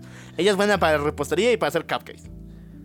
Eh, sí, y también para otra cosa que no quiero decir. Ya, Pero sí, es buena para eso. E- Y te hace sentir amor, te hace encariñarte con ella, te hace sentir que has elegido el camino correcto, porque cuando sigues su camino es donde te das cuenta de que ella tiene esa habilidad especial. No, y existe un mod llamado Exit Music donde algún día les voy a contar esa mamada. Ella tiene un final feliz, pero es demasiado traumático. o es sea, demasiado es feliz, excitante. Ah, sí, donde los cupcakes tienen mucho, mucho que ver. Así que chicos, eh, desconfíen de comer cualquier cosa hecha a mano por alguien que supuestamente o parece mínimamente obsesionada por ustedes. Continuemos. Vamos a terminar esto con The Last of Us. El, bueno, todavía me faltan dos. Un hito más. The Last of Us, muchachos, porque aquí tenemos el sándwich de Ellie. Sí, muchachos, ¿han visto esta serie donde esta muchacha agarra un sándwich? Bueno, ese sándwich tiene un propósito. Tiene un trasfondo muy fuerte en los juegos, ya que único que ella recuerda que le preparaba su querida mamá. Este es un sándwich de pollo típico, rostizado como milanesa, pero para ella es demasiado importante. Y cada vez que tiene la oportunidad, pide un hito para llevar. Le llega al corazón. O sea, esto es infancia para ella. Es lo único que se recuerda de infancia. Lo demás son mamadas. Infancia es sándwichito. Sándwichito de pollito. Qué milanesa. rico, Qué rico, ya. Entonces, uno de los sándwiches que todos queremos probar por lo que representa para y porque tal vez para nosotros también puede representar menos que un trauma y una mala historia de secuela, un sándwichito rico. Bueno, muchachos, ¿y qué es mejor que comer un rico sándwich? ¡Comerte a tu pinche amigo! Esto es muy mórbido, pero neta pasa. En el juego de Ben and Ed es una especie de concurso al estilo de la Rueda de la Fortuna o los juegos del hambre parecido, donde un zombie compite. Una, una especie de circo donde ponen muchas trabas a los, a los zombies y la recompensa al final es atrapar a tu mismo compañero que te ha llevado a la gloria, a tu mismo amigo que te ayudó en cada momento humano y devorarlo en medio del público. Qué premiazos. Qué premiado, neta, con papas. Con papas, bro. Con, con, con salsa extrita, barbacoa más ahí mismo. Y vos ahí te lo comes crudo, crujiente, con gritos incluidos. O sea, rico. Para que todos se antojen. Mm, para que disfrutes la gloria. Y que después seas el rey de los zombies por algunos días. más. Sí, muchachos, así que ya saben, si tú eres un zombie, prepárate para el concurso y para comerte gente rara. Sigamos todavía porque en el mundo de lo normie existe lo chido, lo chill, genial, lo más delicioso. Obviamente, me- hablando de bebidas alcohólicas, tenemos la llamarada Homero, o incluso conocida como ahora la llamarada Mo. Sí. La increíble y brutal receta hecha en un día de ausencia de alcohol. Siempre me preguntó esta mamada.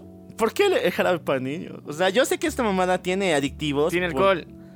No, es que. Tiene es- alcohol. Tiene alcohol, pero me acuerdo que. Es dulce. No, es que es adictiva. Por ejemplo, incluso hicieron un Por eso, capítulo o sea- en sí en South Park donde los niños se drogaban con eh, medida, eh, medicamento para resfriado y también había sido real. O sea, O sea, el el- mismo pedo se vivía en Estados Unidos. O sea, el jarabe para la tos, en la realidad, o sea, en tiempo real, sí eh, tiene alcohol, ya. Entonces, aparte es dulce, entonces por eso es adictivo, porque, o sea, es dulce, no le sientes el alcohol, pero te marea. Entonces, poco a poco te empiezas a acostumbrar mucho a esto y aparte es eh, desinflamatorio, entonces tiene un adictivo adicional. Entonces, por eso es, preocupante y hay que tener cuidado con eso. Y técnicamente, hasta el enjuague bucal tiene alcohol, entonces eh, el shampoo también. O sea, hay muchas cosas que tienen alcohol que mucha gente no sabe. Pero, o sea, las personas que han tenido problemas de alcoholismo eh, han logrado descubrir hasta dónde se oculta el más, la más pequeña y ligera gota de alcohol. Y bueno, Homero recurrió a la mezcla secreta. La mezcla ahora solamente funciona si le echas fuego, o sea, ese es el detalle, porque antes, cuando Homero la probó, no sabía nada, pero cuando Selma botó un poquito de su cigarro, esta estalló, y Homero la probó, y ahí el fuego fue el detalle. El fuego. Estas son una bebida flameada. Y aunque no lo crean, sí funciona. Hay, hay, Hay bebidas flameadas, Hay, hay bebidas flameadas que no son lo mismo si no la flameas. O sea, de verdad, ese, ese, ese cambio químico que hace la combustión hace toda la diferencia del mundo. Así que prueben bebidas flameadas. Es rico. Bueno, en el mundo de los Simpsons hay una carne especial. Hay una hamburguesa que se roba todas las miradas. Obviamente, la Krusty Burger. Pero aquí no la llamamos así. El director Skinner la llama como hamburguesas al vapor. Mmm, hamburguesas. Hamburguesas. Hamburguesas, muchachos. Estas hamburguesas son muy queridas en Springfield. El detalle es que ha habido muchas versiones. Por ejemplo, me acuerdo que está la costillita, que está hecha no de costillas de vaca, está hecha de un animal con seis patas, muy chiquito, que ya está extinto. Así que. mm, hola, ¿quién era? Eh, ya, pero también, o sea, dentro de, de lo que es las, las Krusty Burgers, hay muchas demandas que se le han impuesto a Krusty por de dónde procede la carne que es utilizada para eso. ¿ya? Es que hay un capítulo donde ve que sale de animales muertos en la carretera. Él, él los compra de Pasacletus. Sí. Y ahí, bueno, también tenemos el detalle del eh, capítulo de Noche de Brujas, el Día de los Zombies, creo, donde se ve que este güey había utilizado carne de vaca, se la dio a otras vacas para que recibir así esa carne y hacer hamburguesas. O sea, eh, hamburguesa al cuadrado. Salida de la misma vaca. Y por eso, eh, era una referencia a la enfermedad de las vacas locas, porque eh, en su momento, o sea, a alguien se le ocurrió, ¿y qué tal si les damos a las vacas de comer otras vacas? Y se volvieron locas. Dios santo, no, qué asco. Así que, chicos, tengan cuidado con eso. Bueno, si tienen cuidado, pero ahora sí, en el mundo de The Voice existen muchos héroes con publicidades y con diferentes armas. Pero lo más importante en The Voice es nuestro querido Tip, que si bien siempre se ha caracterizado por defender a las criaturas marinas, incluso una vez se volvió muy amoroso con un pulpo y con un delfín, vean la serie, y peor en el cómic, este güey fue a. Japón, fue a Japón, o sea, tierra de la cacería de ballenas, de los delfines, aquí nada respetable si viene del mar, aquí no carneamos si viene del mar, y ahí está promocionando como comida marina, toda su línea de productos marinos de, de Deeper, de, de Profundo en Japón. Sí, chicos. Profundo. Llega a Japón, a la hermosa península de la gente más eh, extraña del mundo, que le encantan las cosas del mar porque es lo único que tiene al alcance y aparte de la carne de Kobe. Entonces, él les da su look, les da su presencia para certificar que esta carne es la más deliciosa porque él mismo aprobó cuáles son los animales que se debían cazar para hacer estas. Entonces, Profundo y su increíble línea de comida marina. Marina. Ahora, el detalle también aquí es de que al comienzo de la publicidad se disculpa del calamar. Y dice, calamar-san, gracias por tu sacrificio. Y todo con respeto, chicos. Eh, Hasta solo- la comida. Solo un héroe podía hacerlo. Sí, solo un verdadero héroe podía reconocer eso. Sigamos todavía, vamos con el mundo de las cangreburgers. En el fondo del mar, o sea, imagínate de dónde estamos pasando de un lugar a otro. En el fondo del mar existe una extraña cadena de hamburguesas, la cra- el crustáceo cascarudo manejada por nuestro querido cruz, eh, Eugenio Cangrejo. Y este güey ha creado una receta secreta muy ancestral donde provienen las deliciosas cangreburgers. Muchas veces nos van preguntando qué es realmente la receta secreta. Hay teorías muy crípticas que señalan que es la carne de Patricio, No. la carne de cangrejo, la carne de otros peces. Y obviamente, sí, debe ser. Generalmente todos dicen que la más apoyada es la carne de cangrejo, porque o sea, hasta el mismo modelo del crustáceo cascarudo es una trampa de cangrejos. Entonces, y también es el único cangrejo que se ve en toda la serie. No, hay más. Bueno, o sea, el único que- cangrejo que vive en, en forma de bikini, porque hay Sí. muchos más que vienen de otro, de otro De otras ciudades, pero Sí. es el único que vive ahí. Entonces, cada vez que uno nuevo llega y lo carnea y lo pone en sus hamburguesas. Pero todos nos hemos preguntado: ¿qué tal será? ¿Qué Nah. tan deliciosa es como para vencer al mismísimo Poseidón? Sí, muchachos. Ahora, la serie igual ha brindado unas cuantas respuestas, pero muy, muy diferentes. Por ejemplo, la película nos revelaron de que Plankton sí la descubrió, pero no nos dijo cuál es. Otra, de que está hecho de Plankton propiamente, aunque esa era una broma. Y hay una tercera que señala que la, o bien, la fórmula es amor, entre comillas, o si no, es Bob Esponja. O sea, un cocinero capaz que sepa realizar esta fórmula. Todas son mamadas. Porque así que- Jin también sabía, así que entre los dos se maneja. O sea, un cocinero que sepa bien, que sea un genio en la cocina, sabe hacer esta mamada. Nada más, a secas. le sale el sabor, ¿no? No sé, o sea, es como hereditario. Viene con la espátula. Para mí es la la espátula, es, es- es- lo poderoso. Porque cuando eh, Bob Esponja empieza nuevamente en el crustáceo cascarudo, le, le dan les- la espátula del anterior cocinero y con eso viene el sabor, el sazón. Sí, muchachos. Así que no sabemos qué es la fórmula secreta, pero obviamente que queremos una buena cangreburger. Y para continuar, una de las delicias más exquisitas que hemos querido probar siempre, y lástima que no somos italianos y nunca les hemos probado. Franceses. ¿Franceses? ¿No es francés? No es italiano.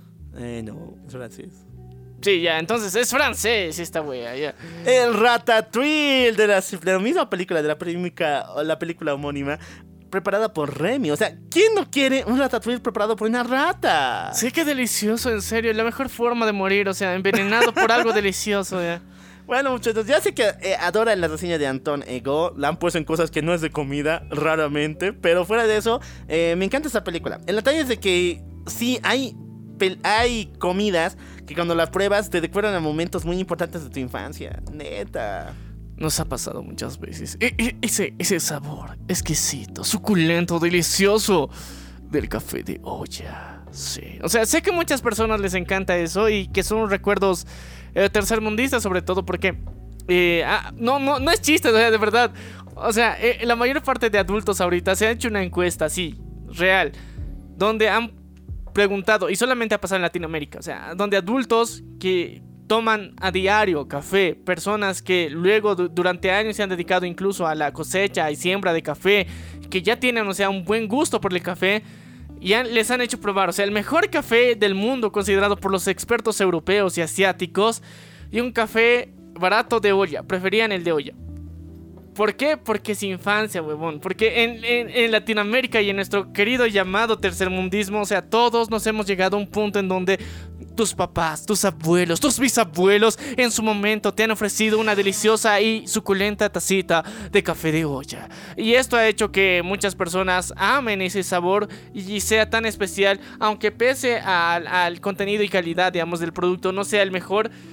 Su sabor es nostalgia, su sabor es recuerdo. Y eso se ha comprobado luego con Ratatouille. Yo creo que igual por el mismo lado a mí me pasa con el arroz con leche. O sea, el arroz con leche para mí es infancia, todo para mí, pero con el café no me ha pasado tanto. Pero sí, o sea, yo sé caracterizar, ca- calificar entre un café diferente y al café que siempre me dan en la olla. O sea, eso sí es medio que infancia. Es infancia, chicos. Es tercermundismo. Pero lo que sí es infancia desde los 60, muchachones. Eso es Scooby-Dooby-Doo. Whatever you. Este muchachón toda la vida ha sido un dragón. Y yo me acuerdo que antes de ser un omnívoro, porque este güey, o ha comido cosas con Shaggy todo el momento: pollos, hamburguesas, eh, filetes. Y come casi lo mismo que los humanos. Pero antes de eso, Scooby-Doo solamente comía Scooby galletas. No había otra comida que él no comiera. Ya después en la segunda versión de Scooby-Doo ya le daban de comer lo mismo que a Shaggy porque... O sea, ¿quién más va a comer con el Shaggy? El cuate no puede comer todo eso solo. Sí, es que va- vamos a demostrar demasiadas veces de forma demasiado reiterativa de este que cu- cuate es un marihuano de mierda. Entonces, mejor que su perro le acompañe. No, no es marihuano. Detesta las drogas. no, eso es Narville, muchachos. Ya sabemos que Shaggy era bien... Bien drogo, ya. Pero eh, aún así lo queremos, lo amamos, pero más aún a nuestro querido Scooby y sus famosas y únicas y detergentes Scooby El detalle es que la Scooby Galleta es para perro. O sea, en la misma película de James Gunn, que hemos visto en la del 2003, se revela que las Scooby Galletas son para perros, pero que a algunas personas les gusta por alguna razón. Personas raras. La de Mary Jane, justamente, y Shaggy ahí. Les encantan esas galletas, pero son para perro. Y si ustedes han probado, han probado galletas para perro o algo para perro... Croquetas. Croquetas. No, son ricas. Tal vez sí te gustan, pero no estamos aquí para juzgarte. Tú sigue con tu, con tu comidita, sé feliz, pero aquí nosotros siempre en algún momento hemos querido probar las Scooby galletas originales 100% real, no fake, porque parecen ser una delicia. Mmm, chommy, chommy. Pero lo de los picapiedras sí se llama delicia, muchacho. Una costilla gigantesca de brontosaurio para llevar de paso. Que al poner a tu auto, este se desbalen, desbalance. se- Desbalance. desbalance y se cae por un lado. Ah, eso es lo más delicioso que hay, güey. Sí, la costillita de brontosaurio. Para todos ustedes, semejante suculencia brontosauriana nunca vamos a poder disfrutar, pero aún así las anhelamos con todo el corazón. Lo bueno de las picapiedras es que la comida es gigante. O sea, tipo One Piece. Creo que de ahí viene incluso el concepto. Como te he dicho, aquí todo es gigante. Cualquier cosa que camine en cuatro patas se carnea y eh, la comida que sale es gigantesca. Y, y lo más interesante es que tienes versión de comida rápida, porque Oye, lo vas sí. y lo pides y al instante te la traen preparada, lista, sazonada para comer. Pero lo que no me gustó fue su debut de eh, Pebbles y Bam Bam cuando tenían su tipo banda los Archie, porque ya no comían comida eh, como esta, o sea, con carne. Ellos se volvieron veganos o vegetarianos igual eran. Qué pendejos, porque van a. O sea, porque van a dejar de evolucionar supuestamente al humano. Lo que le ha hecho evolucionar era eso. Y por eso los veganos, picapiedras, no evolucionaron. Se quedaron ahí. Por progres, ya. Por eso es normal esta serie. Sigamos todavía, vamos con el ron del capitán Jack Sparrow. Chicos, algo que siempre hemos querido probar. ¿Qué son? ¿Qué tan especial son? El ron de los piratas de Piratas del Caribe. ¿Por qué es una de las cosas más preciadas? ¿Por qué? Es tan inflamable al mismo tiempo. ¿Y por qué era también la única bebida que probaban los piratas? Bueno, lo que más me sorprende es preguntar por qué hay una isla con ellos. ¿Os acuerdas que Jack Sparrow fue dejado en una isla? Sí, sí, sí. Y este cuate descubrió que ese lugar era una reserva, era un eh, una especie de botín para los contrabandistas de ron. Y justamente debajo de la isla, en una pequeña compuerta debajo de una, un molinito de arena, estaba la compuerta de ron. Sí. O sea que, ¿qué pedo? No, pues, bro, así se macera, carnal. Entonces lo, man- lo dejas que ahí esté reposando y cada vez que tú te acuerdas que tienes ahí tu, tu bodeguita, oye, en una isla pasas por ahí, te reabasteces y continúas tu viaje porque eres un pirata macho peludo que le gusta ir a tortugas, saquear, matar y robar. Y yo creo que también es uno de los puntos más importantes que durante esa época en parte de lo que es la costa del Caribe en el Océano Atlántico era uno de los principales puntos de producción de ron.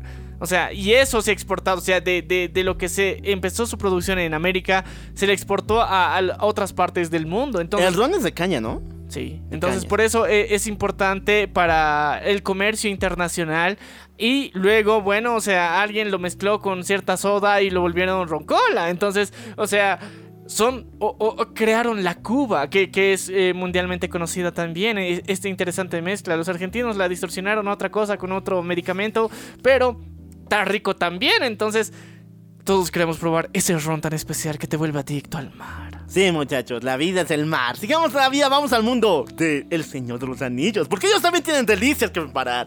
Me acuerdo de los festines que preparaban los enanos, Dios, Dios santo. Y después vienen los cuates light.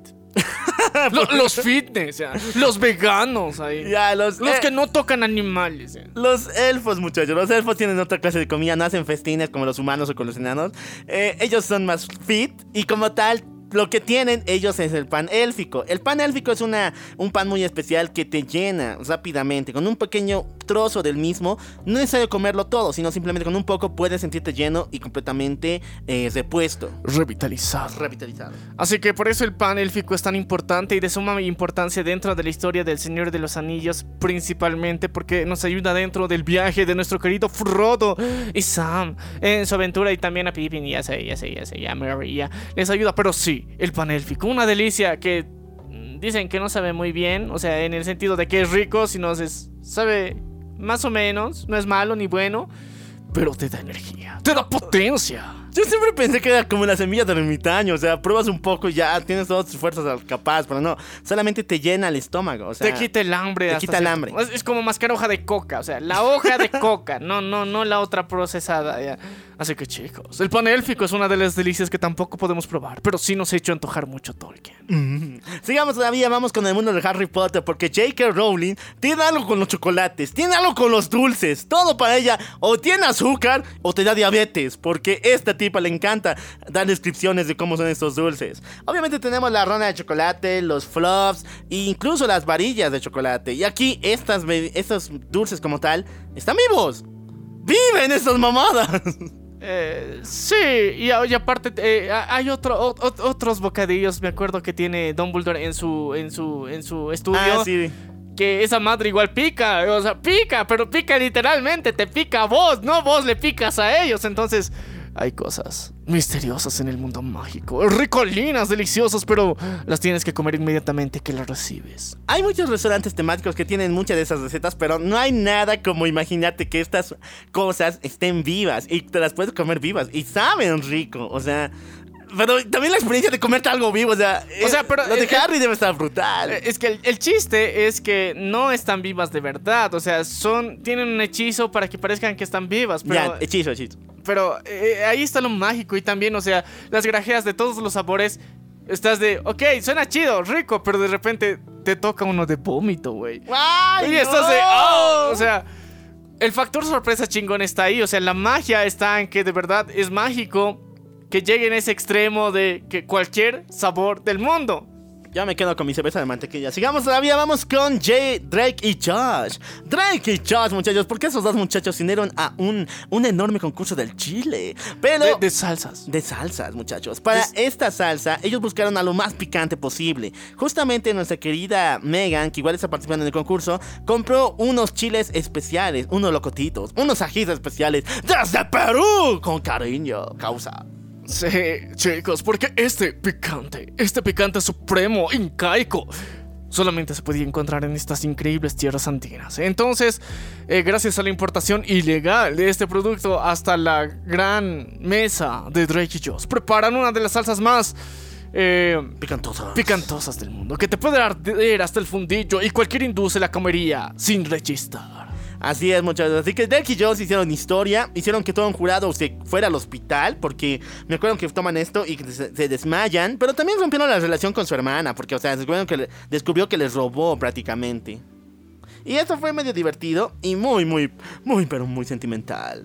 Sigamos todavía, vamos con Malcolm, el del medio. A ver, no me van a mentir. Reese es un genio en la cocina, será un idiota en todos los aspectos posibles, pero en la cocina es un dios, es God. Y el detalle es que siempre hemos querido probar todos los, eh, todas las comidas que él ha preparado, desde su soufflé que hemos preparado cuando él descubrió la cocina, hasta lo que sería el filete Kobe. Pero lo que sí o sí me dio ganas de comer desde el primer momento que lo vi fue el banquete de, del Día de Acción de Gracias que tenía para su familia. Preparó más de 12 horas seguidas cada puto detalle para generar el pavo más suculento dentro de un bagre cocido y después traer cada uno de estas deliciosos camarones empinados. O sea, cada detalle minuciosamente compartido para que sí, Riz demuestre todo su amor de la única forma que sabe a su familia. Es que no era solamente el pavo, tenía eh, rollitos de, eh, de, de cebollita, de, no, de zanahorias chiquitas con mantequilla. Tenía igual una especie de surtido de camarones. Y pimientos también, o sea, la pimientos de papa, viejo. Pero, y un pastel también después, había un postre. Pero fuera de eso, el pavo era lo más importante. Y viene el pinche Malcolm, ebrio, y vomita en el pavo. Dios santo, todos mis sueños se fueron al traste. Ya no quiero comer esa mamada. No, yo igual, o sea, pese al trauma de, de lo del pavo, yo lo demás me lo como. O sea, me vale pito que esté ahí. O sea, pito. está- está- huele rico, cabrón. Me vale pito el vómito, lo limpias, le pones acondicionador ahí, todo lo que quieras y luego te lo chantas. Ya sé, yo me compro otro pavo, no sé, unas hamburguesitas, pero todo lo demás me lo chingo. El Malcolm la caga, Malcolm la caga siempre. Pero, pero, vamos a hablar de una de las otras joyas de la corona de la comida de los universos de ficción. Sí, muchachos, aquí tenemos la pizza Kawabunga de las tortugas ninja. A ver, esto es algo curioso porque las tortugas nunca han tenido un establecimiento así 100% eh, elegido. El número uno para pedir sus pizzas. Si bien en la versión del 2016 y en actualmente en la Rise of the Tier Tutor Ninja Turtles van al establecimiento de Abril porque ella prepara las pizzas. En otras no. O sea, en cualquier lugar que hubiera pizza, van allá. Pero lo importante es que esos muchachos tienen un buen ojo para la pizza. Y cuando encuentran una que es de calidad, muy deliciosa, dicen Bunga. Sí. Porque estos pintores renacentistas llegan ahí y se comen y se chingan la mejor pizza de la ciudad. Es raro que sean de renacimiento y que coman pizza italiana. o sea, lo pensaron en todo, viejo. Sí, lo pensaron en todo. O sea, cada uno de los detalles era de, oh, son la reencarnación de pintores que ahora tienen habilidades ninja, pero sus raíces están ahí. La pizza, la pasta. Qué Esto es raro, ahora sí. Vamos con Steven Universe. Obviamente aquí tenemos nuestro querido Brownie de gatito. Y esta mamada es hipnotizante porque había un, había un comercial de esta mamada, así bien surrealista, bien, bien al pedo, muy fumado, que hacía que todos los muchachos y todas las chicas quieran uno de esos, ga- estos brownies de gatito. Y es solamente un helado como tal, tiene dos cubiertas de galletas y un heladito al medio, pero hace que cualquier persona que tenga dos dedos enfrente, sí, hipnotice y vaya por estas galletitas. Estos brownies, helado de gatito. Helado de gatito. Ya, ya. O sea, e- es uno de los de las cosas más suculentas que nunca hemos probado en la vida, pero hemos estado cerca. Se puede hacer, pero no, no, o sea, no con los, no con ese estilo. No, no con nivel estroboscópico Sí. que tienen, pero o sea, sí le puedes meter cosas para que el brownie sepa más estroboscópicamente, pero no vamos a dar detalles para hacer eso. ¿ya? Pero lo más importante, viejo, ahí viene lo más importante. Lo más suculento, lo más delicioso del mundo, lo que tal vez tú y yo en algún momento de nuestras vidas queremos probar para ser siempre eternos, para tener siempre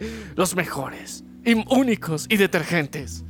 Flanes. Sí, muchachos, porque Batman siempre tiene un flan. Siempre tiene un flan a la manga que le puede ayudar a salvar al universo de mil y una maneras. Y esos son los flanes legendarios de Batman. Así que si tú quieres saber cómo salir de tus problemas, consulta y pídete una receta especial del flan de Batman. Él tiene los mejores flanes siempre, por siempre y para siempre. Así que chicos, espero que este episodio te haya gustado, que haya sido de tu agrado, que te haya llegado a tu corazoncito y que te haya transmitido todo este amor, toda esta nostalgia y toda esa ricura y sabrosura que te pueden transmitir las comidas de estos universos de ficción.